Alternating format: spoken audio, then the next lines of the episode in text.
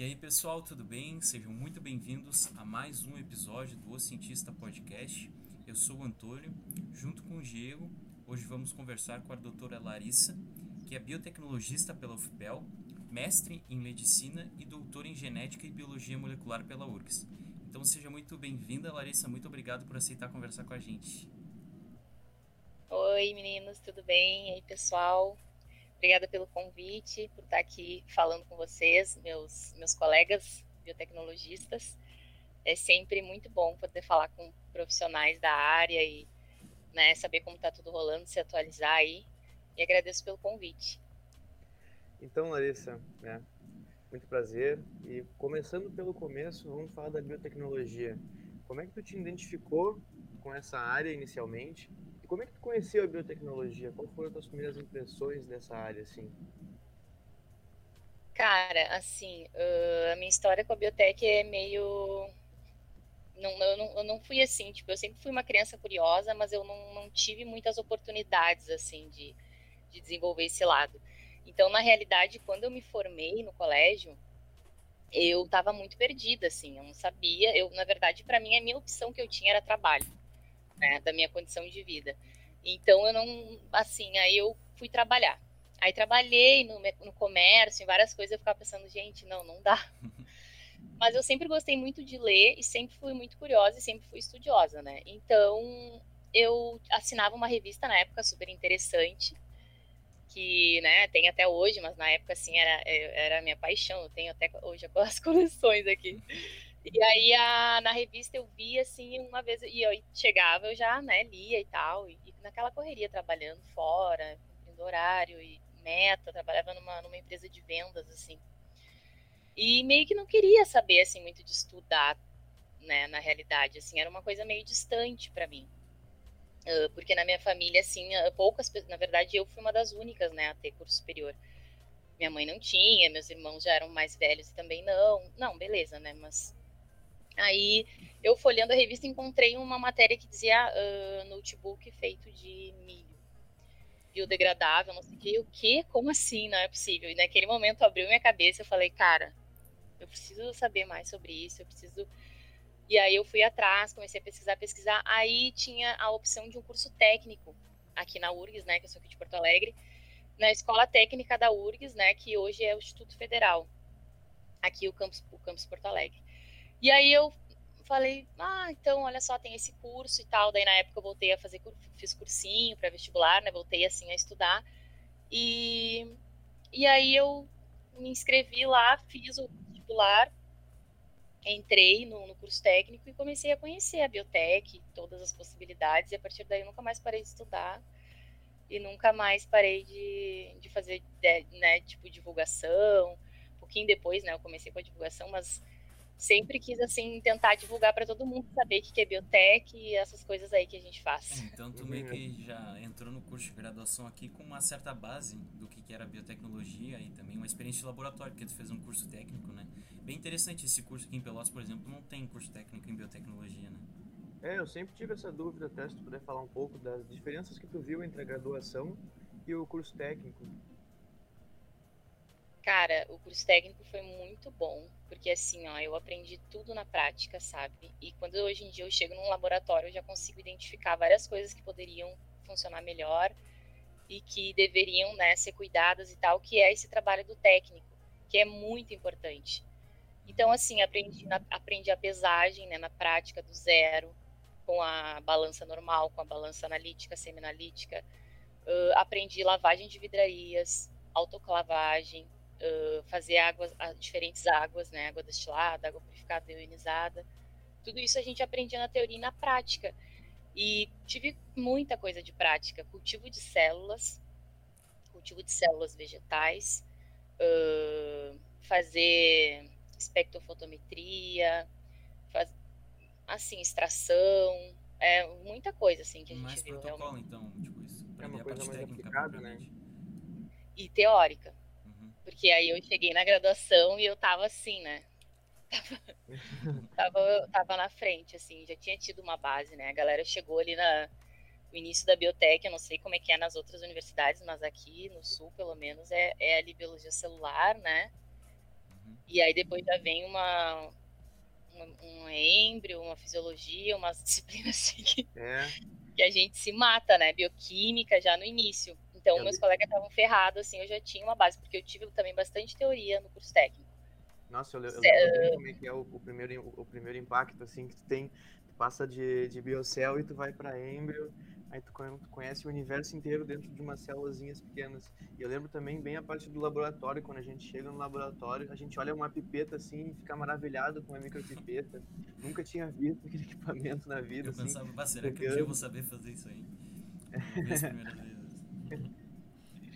É verdade o curso técnico foi muito bom. Eu consegui ter contato com tudo, eu fiz dois anos. No final do curso, eu fiz um estágio obrigatório num, num projeto bem legal também, bem grande aqui no Brasil, que é o ELSA, no Hospital de Clínicas, que é o, esse é o estudo longitudinal da saúde do adulto. Então, eles fazem coleta de material de diabéticos, doenças cardiovasculares.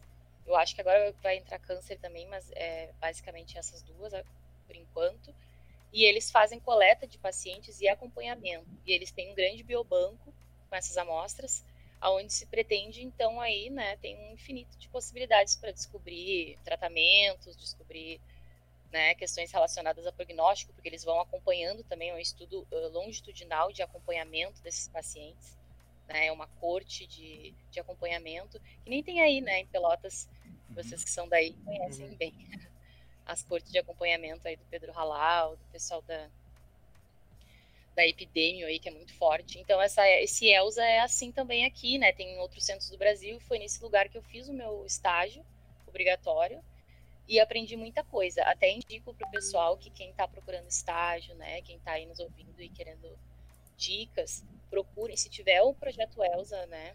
Eu sei que tem em São Paulo, Minas Gerais, aqui no Rio Grande do Sul se tiver na sua cidade, procura estágio, procura oportunidade, porque é muito bom, assim, tem, tem muita coisa rolando de bolsa nesses lugares, né? Então eu consegui a bolsa lá, fiz o curso lá e me formei no técnico, e aí depois eu passei para estudar aí na UFPEL. E depois, uh, pulando um pouquinho a parte da pós-graduação, assim, a gente viu que tu não cursou o teu mestrado na área de biotecnologia, né? Tu cursou na área de medicina, de ciências médicas. Como é que funciona isso? Por que, que tu escolheu trabalhar nessa área mais, uh, mais, mais, clínica, né? Que é mais talvez o foco aí da, da, da onde tu tá em Porto Alegre. É, foi assim, um pouco de, de, do que eu queria fazer, com um pouco de conveniência também, né? Porque a gente também tem que. As coisas vão acontecendo, a gente tem que tomar decisões. Então, às vezes tem coisas pessoais envolvidas e aí tu acaba optando ou, ou uhum. enfim. E aí uh, foi, foi uma mistura, assim, eu queria trabalhar com câncer, né, então eu encontrei o grupo da, da Patrícia Prola, que foi onde eu terminei meu doutorado, e eu entrei lá pela primeira vez, na verdade eu entrei na época do TCC da faculdade, que eu tava, queria trabalhar com câncer, estava procurando quem trabalhava forte com câncer aqui, em Porto Alegre, né, que é onde eu moro, uhum. e é onde eu poderia fazer e tal, e aí também, na época, minha mãe estava muito doente, então não tinha como eu sair para qualquer outro lugar. E foi muito bom, assim, né? Eu queria câncer e lá ela trabalha. É, é, é, o laboratório é, né, de câncer, mas é de, de, de câncer hereditário, que é de 5 a 15% de todos os tipos de câncer, então uma coisa mais restrita, assim, doenças mais raras, mas era com que eu queria. E foi, e foi isso. Aí entrei na, na medicina, é um, o programa que ela orienta, né? Porque também tem muito disso, às vezes a gente escolhe pelo orientador. E aí eu quis também saber um pouco mais da parte clínica da, das doenças e tal, né? Então foi, foi mais ou menos isso, assim. E falando um pouco de, sobre câncer e a doença em si, que eu sempre tive curiosidade, assim, mas em saber como é que está o cenário atual no Brasil, a questão do, dos, dos tratamentos que a gente tem hoje, principalmente aqui no Brasil, que estão sendo desenvolvidos, como é que tá, assim, a questão da pesquisa? Do, assim, quer dizer, cenário brasileiro de câncer. Isso, isso, isso. Então, tem muita coisa rolando, né? Sempre teve. Eu, assim, o que tem agora que tá, tipo, bombando no Brasil, finalmente, é os testes genéticos, teste genético direto ao consumidor, que é o que eu estou trabalhando agora no Fleury né? Agora que eu terminei o doutorado, isso é uma coisa muito forte, assim, que, que tem, já tem empresas investindo e, e, vai se popularizar cada vez mais no país, né? A questão da, da, predisposição e a questão de conseguir identificar exatamente o tipo do câncer que é.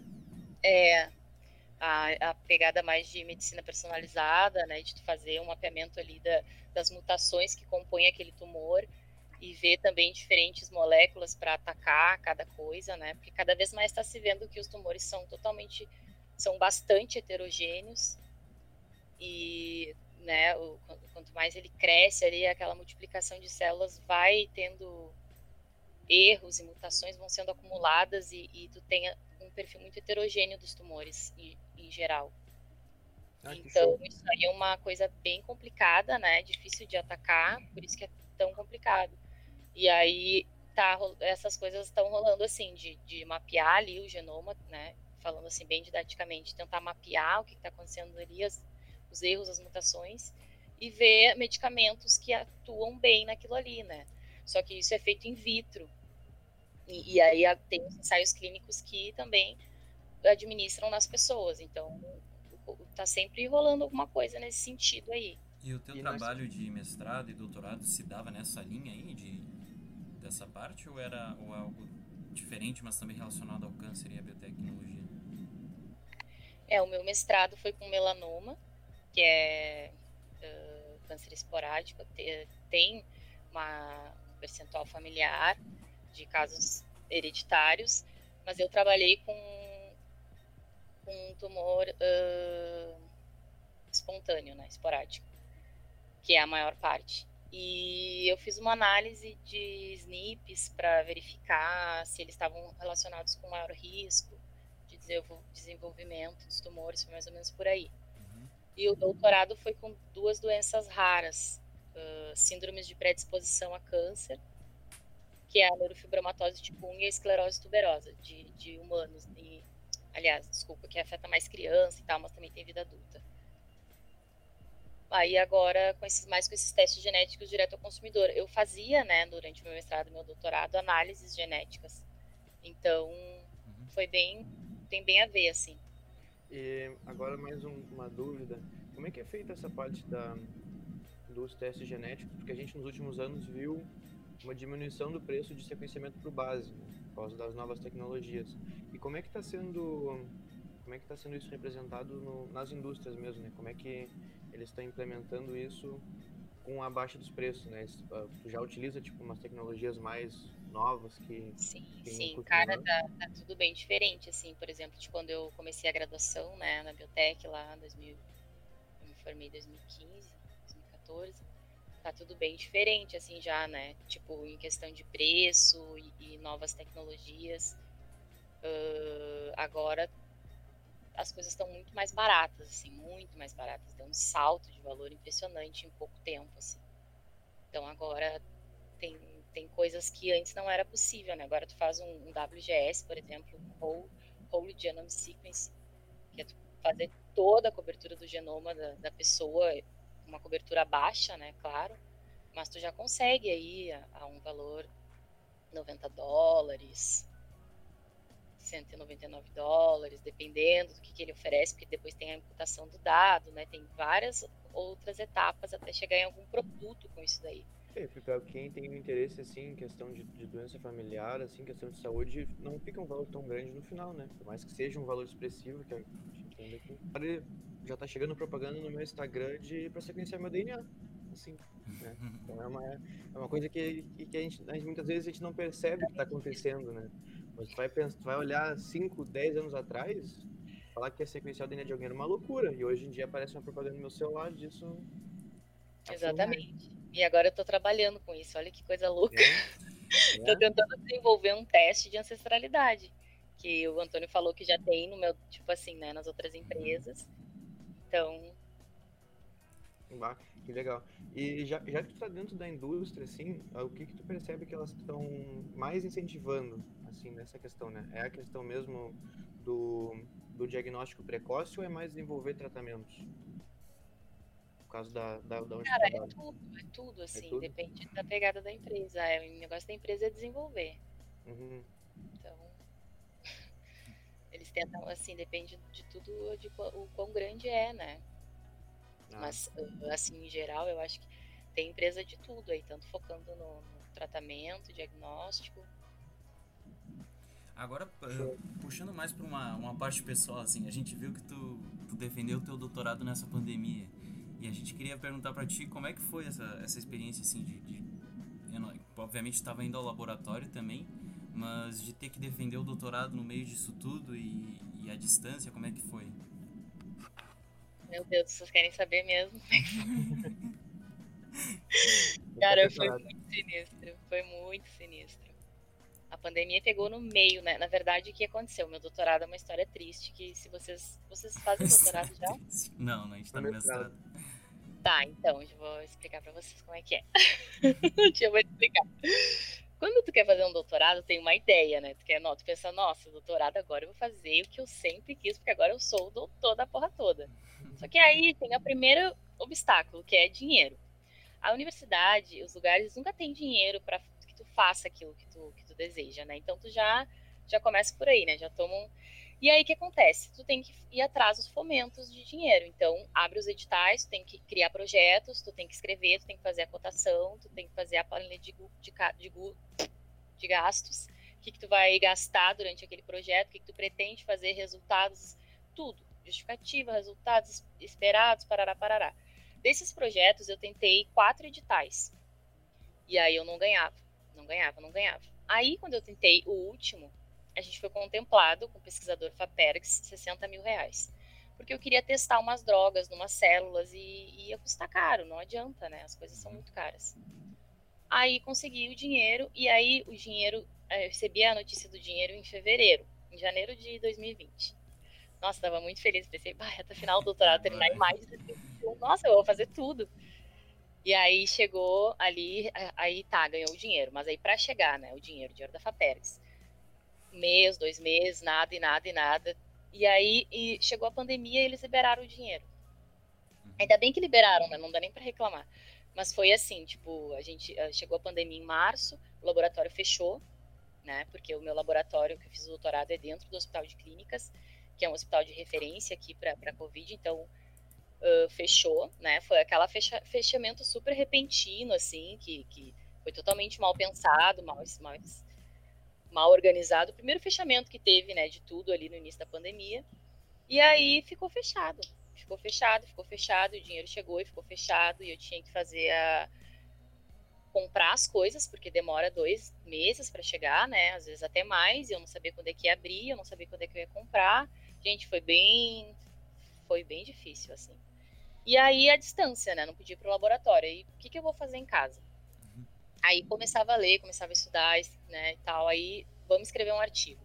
A gente pegou um, um artigo, fizemos um artigo com bioinformática, fizemos um artigo em cinco meses. Eu, a minha orientadora, que sempre me ajudou em tudo, assim, né? Graças a Deus eu tive ela na minha vida, que é a doutora Clévia Rossê, lá do Clínicas, ela é pesquisadora lá. E, gente, e, aí a gente escreveu um artigo, conseguimos publicar ainda na pandemia, só com Google Meet, assim, e cada um fazendo as suas análises, né, bioinformática e uhum. descritivo, assim. Publicamos super bem numa revista de fator de impacto 5 e pouco, assim, é a, acho que foi a da Dines, a Dines que a gente conseguiu publicar. Isso foi muito bom, e aí fiquei nessa expectativa do dinheiro, aí trabalhando nesse artigo, né, e aí comecei também de cabeça na divulgação científica que eu já fazia na biotech da, da UFPEL, aí comecei com a, com a Luciana Dodge, o mural de biotech, os primórdios da divulgação. Uhum. a gente começou lá. É, aí você sabe, ainda tem? Tem, tem, tem, tem. Já, a gente, a gente participava, fazia, fazia o desafio, montava no parque tecnológico. Ah, que massa. Legal. Então, aproveitando o gancho da divulgação científica, né? Vou começar a falar disso. Como é que foi assim, né? Tu já falou como é que tu iniciou, mas como é que são os seus trabalhos hoje em dia com a divulgação científica? Né? O que, que, tu, que tu faz de projeto de divulgação? Uh, então, divulgação, daí foi nessa época que eu comecei, né? E comecei com a, uma, uma pessoa que eu admirava muito à distância, mas não conhecia ainda muito, que é a Melanie Dutra, Melanie Fontes Dutra, a criadora da rede análise Covid-19. E, mas eu admirava sempre muito o trabalho dela, e aí quando eu vi que ela tava, eu falei, ah, eu posso trabalhar com vocês? E ela, claro, não sei o quê, aí fiz ali uma seleçãozinha, entrei, e aí entrei de cabeça, assim, hoje eu tô ajudando ela, assim, bastante, né? A gente tenta todo mundo ali se ajudar. São, é, somos uma rede, né, de, acho que agora tem mais ou menos uns 40 pesquisadores em todo o Brasil, e a gente atua, na, atua bem forte na, no enfrentamento da pandemia e na divulgação, né? A parte mais forte da rede é o Twitter, que tem mais de 45 mil seguidores, se não me engano. Ah, que legal. É uma coisa é. que tá... Porque o Twitter é bom que é uma rede de, de acesso direto, né? Bem rápido. E quanto mais informação de qualidade verdadeira, mais rápida na população, né? Mais a gente ganha. Então... É, o Twitter, eu, eu acho ele uma rede um pouco hostil, assim, para divulgação. É. Mas a gente a bomba lá e a Melanie, assim, ela é uma máquina de fios, né? Como a gente chama. Porque ela faz os fios do Twitter, as threads, né? Como é que uhum. se fala essa palavra? Acho que é assim mesmo. É.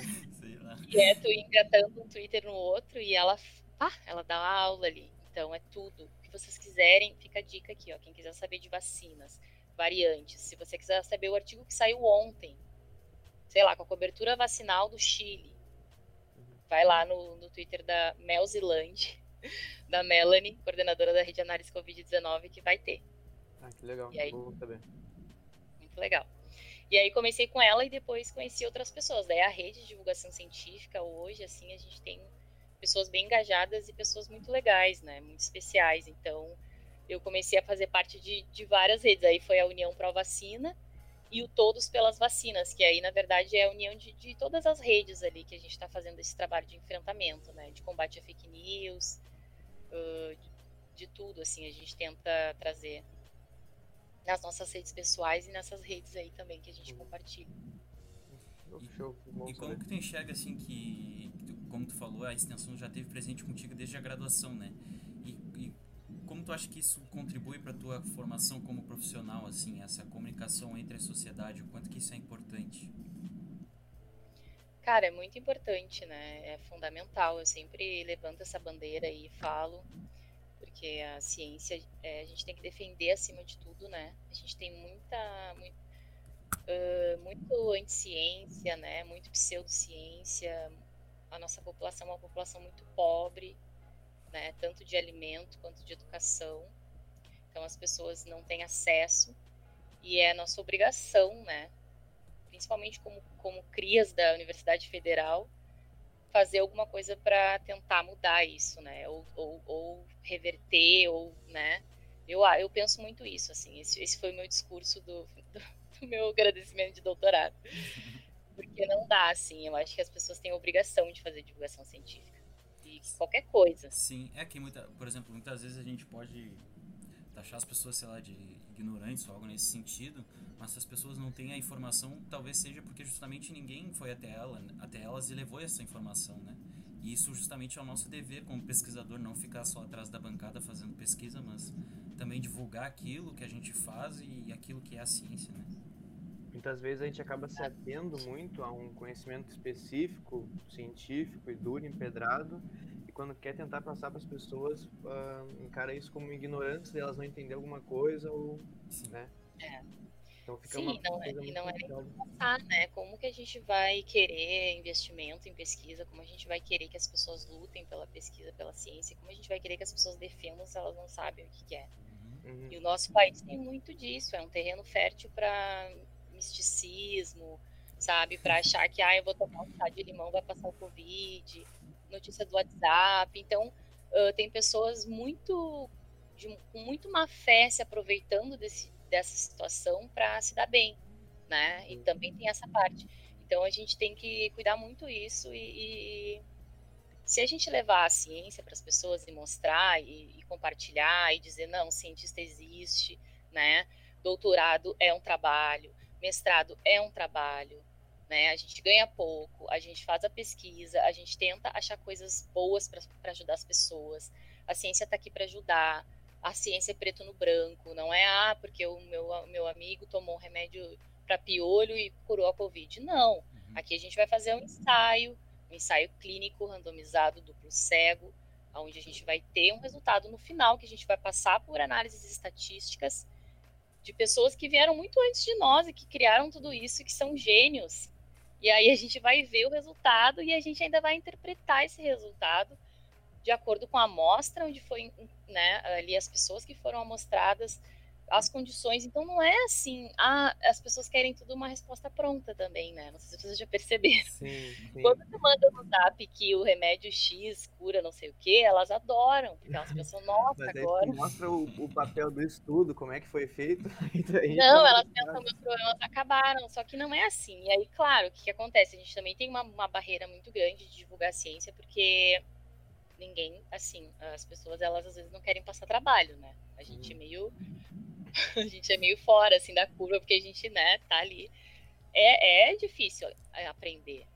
Não é uma É, tarefa fácil. É complicado porque, porque, por exemplo, eu vou pegar uma coisa que não é interessante para mim, eu sinto muito mais dificuldade em aprender do que, por exemplo, ciência, assim. Eu fico uma tarde inteira lendo um artigo.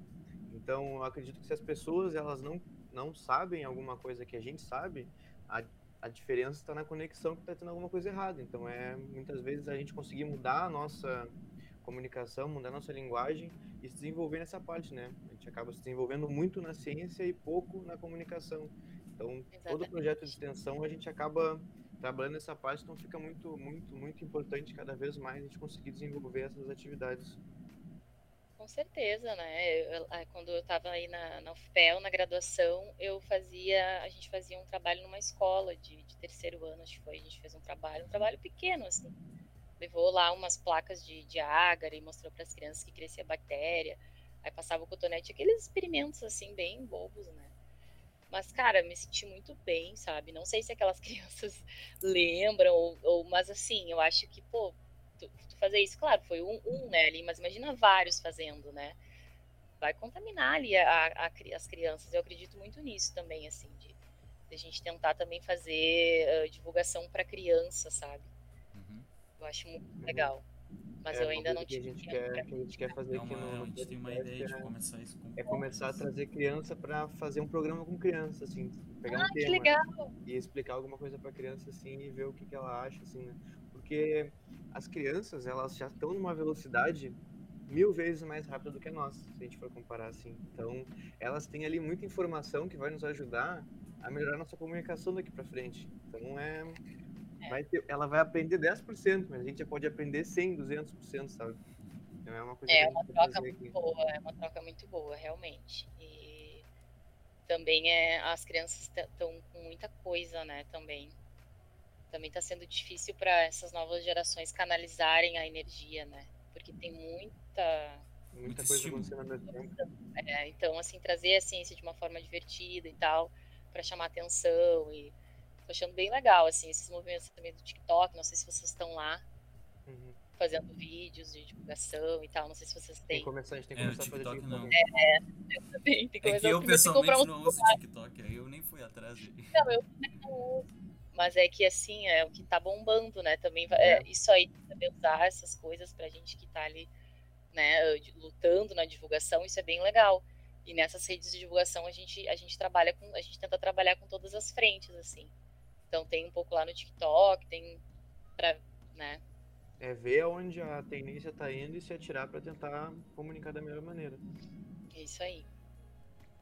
Então eu acho que a gente já chegou quase no nosso tempo aqui também, para não te tomar mais tempo perto da live, né? Estamos já horinha. vai começar Ah, fazer os preparativos.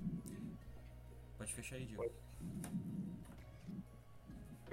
Tu, tu quer fazer mais alguma pergunta? Quer mais, Não, perguntar não. mais alguma coisa? Pra mim tá tranquilo. Então é isso, pessoal. Chegamos ao décimo primeiro aí. É o décimo primeiro? Tá. Então é isso, pessoal. Chegamos ao décimo primeiro Cientista Podcast. Queremos agradecer muito a Larissa por ter se disponibilizado a passar esse tempinho com a gente, falar um pouco da vivência dela. É um prazer. Sempre que precisar de alguma coisa, pode nos chamar, se a gente puder te ajudar. O arroba do projeto é arroba Cientista Podcast. O meu Instagram é arroba Diego Serrasol. O do Antônio é O meu é Antônio D. Pagano. E como que o pessoal pode te achar nas redes, Larissa, pra dar uma olhada no teu conteúdo? O meu agora é arroba dra.bruça, doutora Bruça. Tá Podem certo. me achar lá. Obrigada, viu, Guris? Adorei. Adorei bater um papo aqui. nós também. Então tá certo. Muito obrigado, pessoal. Até o próximo episódio. Tchau, tchau.